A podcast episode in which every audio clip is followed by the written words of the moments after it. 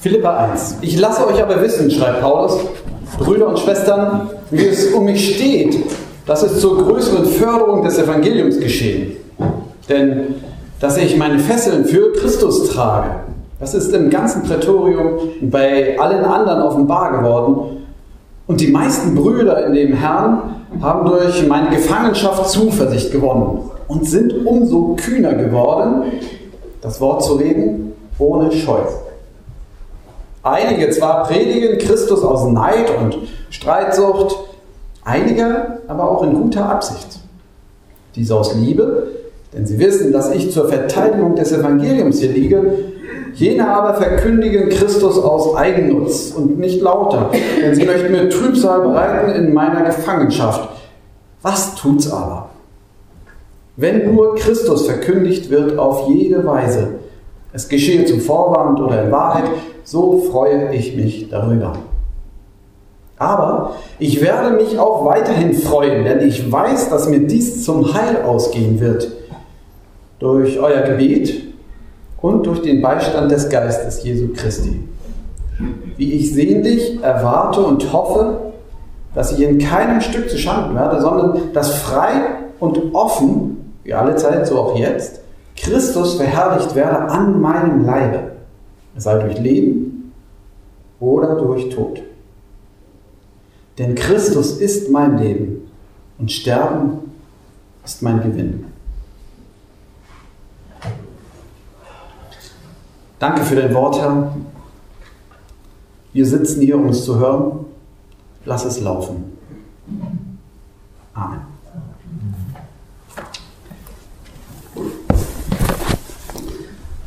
Ehrlich gesagt scheue ich mich, äh, in diese Hefte reinzugucken. Ich mache das nicht oft. An euch habe ich es gemacht und ähm, hat mich ehrlich gesagt tief bewegt. Wir haben hier mal so eine kleine, ähm, kleinen Nachrichten oder wie Sie das sagen, den, der Verfolgung Gesichter geben. Open Doors, die sich um Christen in der Verfolgung kümmern. Ich lese Ihnen mal das vor. Hannah gefoltert, weil sie an Jesus glaubt. Der Name wurde geändert. Hannah war mit ihrem Mann und ihren vier Kindern aus Nordkorea nach China geflohen, als sie in einer chinesischen Kirche zum ersten Mal von Jesus Christus hörte. Alle Familienmitglieder entschieden sich, noch am gleichen Tag Christen zu werden. Doch schon bald darauf wurden Hannah, ihr Mann und die beiden jüngeren Kinder von der chinesischen Geheimpolizei verhaftet und an die nordkoreanischen Behörden ausgeliefert. Als Flüchtlinge wurden sie im Gefängnis schwer misshandelt. Nachdem Hannas Mann bekannt war, hatte, dass er an Jesus glaube, kamen die Familienmitglieder in Einzelhaft und wurden noch härter gefoltert. Nachdem sie während ihrer Haft lange und viel gebetet hatten, geschah eines Tages das Unfassbare und sie wurden freigelassen. Gott hatte unser Gebet erhört, erinnert sich Hannah dankbar. Sie erkannte ihren Mann zunächst nicht wieder, da er durch die Folter so entstellt war. Nicht lange nach seiner Entlassung starb er an den Folgen der Misshandlungen. Hannah gelang erneut die Flucht nach China. Heute lebt sie mit zwei ihrer Töchter in Südkorea und betet, dass sie bald mit ihrem Sohn, der noch in Nordkorea ist, und ihrer dritten Tochter, die in China lebt, wieder vereint wird.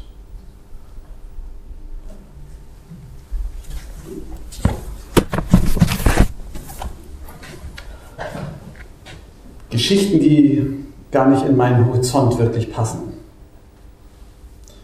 Ein Heft, das kurz zusammenträgt, immer wieder, was eigentlich passiert in unserer Welt. Und Paulus, der Apostel, der hätte mit da in diesem Heft stehen können. In seiner relativ kurzen Wirkungszeit war er viele Male im Gefängnis. In Philippi selbst war er eingesperrt. Sie kennen die Geschichte. Er war in Ephesus, wurde im Gefängnis. Er war in Caesarea im Gefängnis, war in Rom im Gefängnis. Vielleicht zwischendurch noch, was wissen wir? Paulus. Wir wissen nicht einmal, aus welcher Gefangenschaft er diesen Brief schreibt, den wir heute lesen konnten. Einer, der misshandelt wurde, verfolgt wurde, hat das geschrieben, was wir gerade gehört haben. Und man wundert sich, wo denn jetzt eigentlich die Klage über die jetzige Situation bleibt.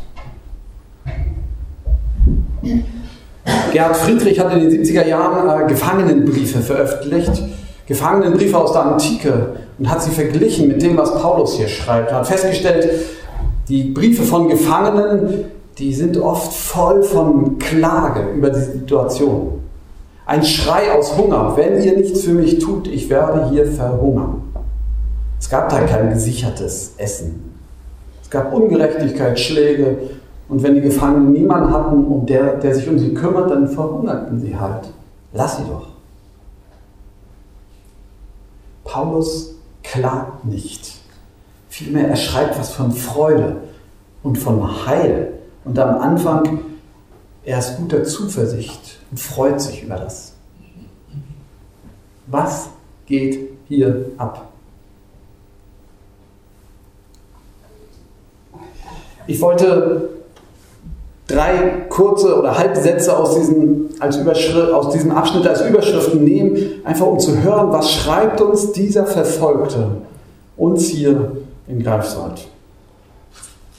Der erste Halbsatz ist, Paulus freut sich, dass viele oder die meisten Brüder Zuversicht gewonnen haben und kühner geworden sind, das Wort zu reden ohne Scheu. Das Wort zu reden ohne Scheu.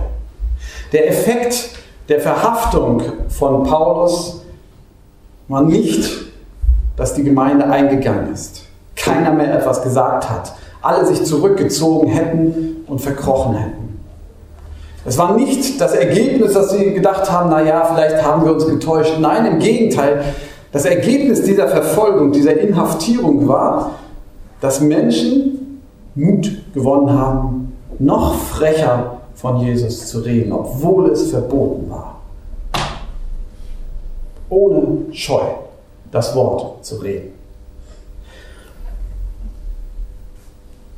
Was mir wichtig scheint, ist etwas, was man hier bei uns in diesen breiten Graden leicht vergessen kann. Wir als Christen, wir als Kirche haben einen Auftrag, nämlich den Auftrag, das Wort weiterzusagen. Es ist nicht so, dass man sagt, na gut, wenn es zu brenzlig wird oder wenn es schwierig wird, dann reden wir eben nicht mehr über Jesus, sondern dann tun wir es nur noch und vielleicht hört dann irgendwann mal einer, was wir gerade nicht sagen, aber doch tun. Darum geht es nicht. Die Situation der Verfolgten war, dass der Apostel verhaftet wurde und im Gefängnis hat er über Jesus geredet. Irgendwann kam es heraus bei den Aufsehern und auch bei den Mitgefangenen wahrscheinlich, dass er um Jesu Willen da ist. Und er hat es ihnen erklärt, was der Grund ist. Und sie wussten Bescheid. Und die Gemeinde außenrum wurde mutiger und hat angefangen von Jesus zu reden. Sie haben sich das Wort nicht verbieten lassen. Wir haben eine Mission. Vor einiger Zeit, vor einigen Jahren wurde der Satz so prägnant formuliert, eine Kirche, die aufhört, missionarisch zu sein, also zu Jesus Christus, diesen Herrn einzuladen, hat aufgehört, Kirche zu sein. Das müssen wir uns immer wieder sagen lassen. Wir haben einen Auftrag, von diesem Jesus zu reden. So, das ist das Erste. Das Zweite, was mir dazu wichtig ist, äh, ist, wir müssen aufhören, Leute bekehren zu wollen. Das ist sozusagen der Gegenpol.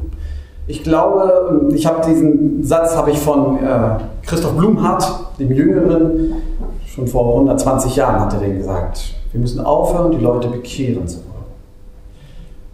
Damit man mich nicht falsch versteht, wenn ein Mensch umkehrt und sein Leben neu anfängt und sagt, ich will mein Vertrauen auf diesen Jesus Christus setzen, ich glaube ihm das, dann jubelt der ganze Himmel.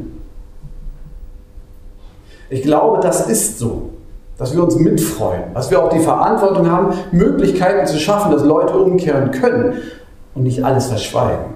Nein, das meine ich nicht. Aber wenn man das Neue Testament durchliest, dann stellt man fest, dass eigentlich nirgendwo dafür gebetet wird, dass Menschen sich bekehren. Es ist immer davon die Rede, Gott, lass dein Wort laufen oder mach dein Wort kräftig, bezeuge dein Wort, schenk uns Mut, frei von dir zu reden. Darum geht es. Und auch hier in unserem Abschnitt geht es darum, sie werden kühner, das Wort zu reden ohne Scheu. Ich glaube, das ist ein Unterschied. Wenn unser Ziel ist, Leute zu bekehren, dann sind wir sehr auf der menschlichen Ebene und stehen immer in der Gefahr, Leute zu verdrehen, zu zwingen, sanft oder auch gewaltsam. Zumindest die Gefahr besteht. Wenn wir das Wort reden, dann überlassen wir Jesus die Regie. Wir sagen alles, was nötig ist. Und wir glauben, dass es gut ist und dass manche Leute wirklich umkehren müssen. Ach, alle müssen umkehren. Das glauben wir. Aber die Aufgabe ist nicht unsere, sondern seine. Und Jesus ist einer, der, der Leute hat gehen lassen. Der gesagt hat, nicht die Gesunden brauchen den Arzt, sondern die Kranken. Wenn ihr euch gerecht fühlt, geht und lebt. So. Wir haben eine Mission. Wir sollen nicht bekehren, aber wir sollen das Wort, das Wort weitersagen. Nun habe ich mich gefragt, was das Wort ist. Und ich glaube, dass es umfassend immer wieder gemeint ist. Das Wort ist natürlich die Schrift. Aber nicht einfach die Schrift, sondern Jesus selbst wird als das Wort bezeichnet. Lasst uns von Jesus reden, dass er selbst reden kann. Manche sagen, das Alte Testament muss man für sich stehen lassen. Man darf das doch nicht, das redet doch nicht von Jesus.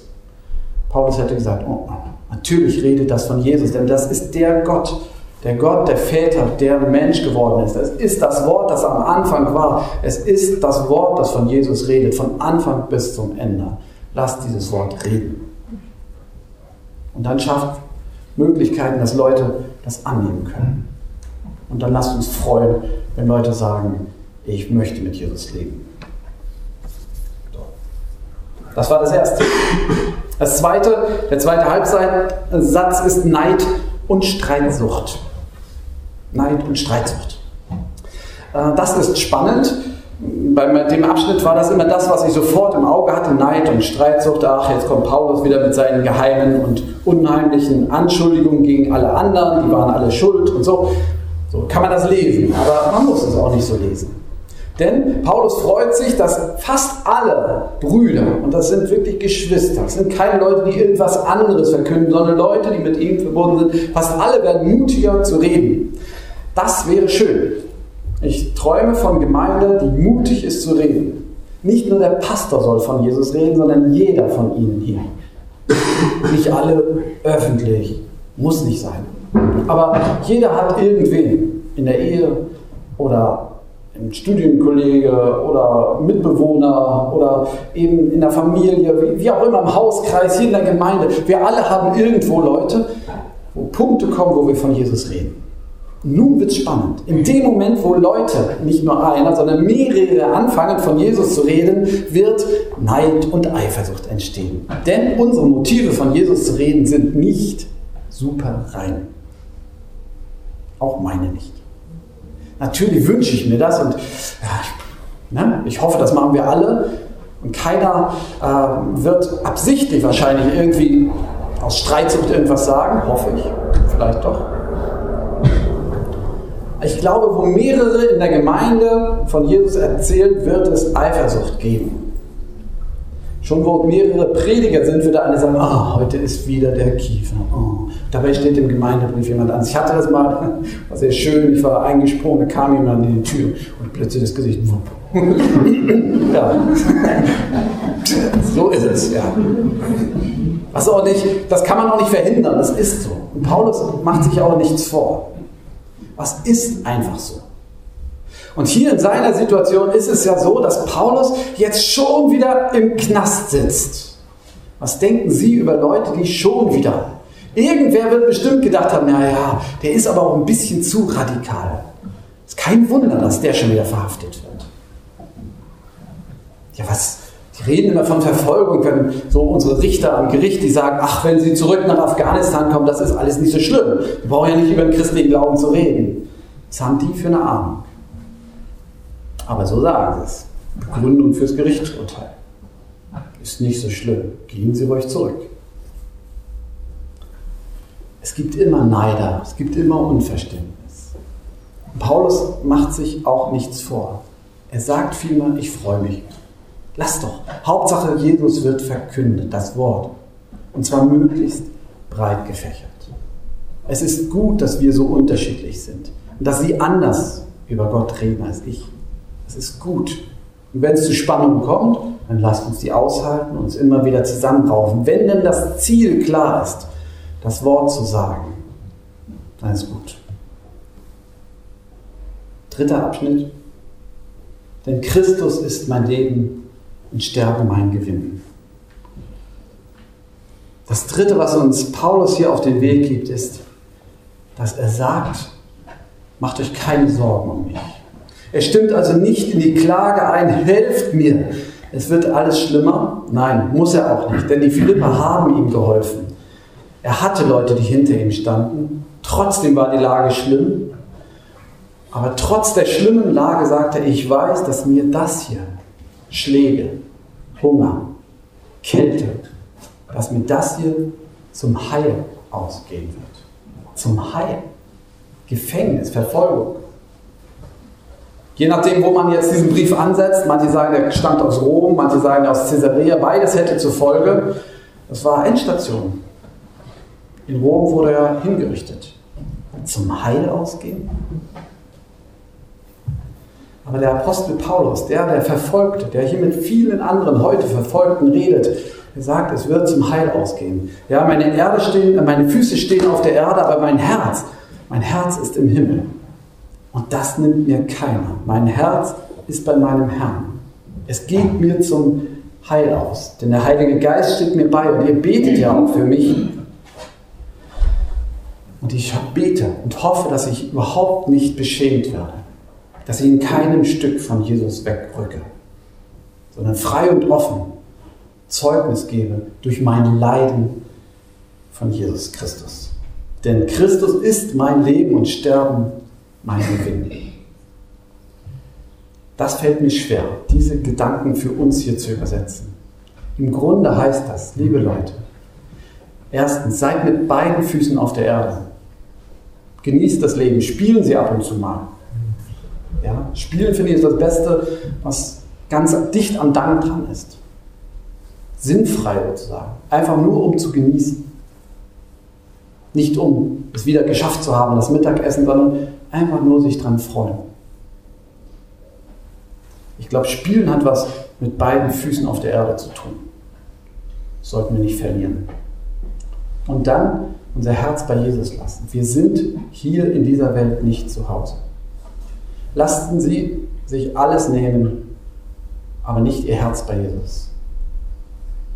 Das heißt im Klartext, Paulus würde wohl sagen, doch keine Angst vor Verfolgung, keine Angst vor Anfechtung. Sie können euch das Wichtigste nicht nehmen. Ich habe Teil am Leiden Christi. So wie das Sterben Jesu wichtig war, um diese Welt zu erlösen und es keine andere Erlösung gibt, so war das Leiden Jesu wichtig. Und wenn Paulus Anteil an diesem Leiden hat, dann heißt es auch, diese Welt wird nur durch Leiden, die Bereitschaft zum Leiden verändert. Wir werden diese Welt nicht verändern, wenn wir nicht bereit sind, Entbehrung auf uns zu nehmen. Das sage ich. In Deutschland. Frieden. Satt. Ein Haus. Warm. Nee, das sagt Paulus, der im Knast sitzt. Kalt. Hunger. Vielleicht. Entbehrung. Wir werden diese Welt nicht verändern, wenn ihr nicht bereit seid, am Leiden Christi teilzuhaben. Dann lasst uns bieten für die, die verfolgt werden, dass sie standhaft bleiben. Und lasst uns beten für die, die den Mut haben und die Berufung haben, unser Land hier zu verlassen und in die Länder zu gehen, wo Christen verfolgt werden. So wie die deutsche Entwicklungshelferin oder Flüchtlingshelferin, die 13 Jahre in Afghanistan gelebt hat. 13 Jahre hat sie dort gedient und für Jesus Zeugnis gegeben. Am 20. Mai 2017 wurde sie ermordet. Die ganze Zeit skeptisch beobachtet und dann ermordet. Und ihr Wächter, der vor ihrem Haus als, als Moslem aufgewachsener äh, gewachsener Wache gehalten hat, der wurde gleich noch mit enthauptet. diesen Mut, dass das nicht zum Unheil, sondern zur Veränderung, zum Heil geschieht. Dafür lasst uns beten. Das möchte uns Paulus sagen und hat keine Angst davor.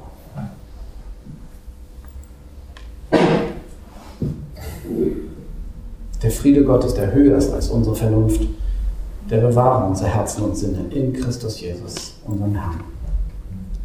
Amen.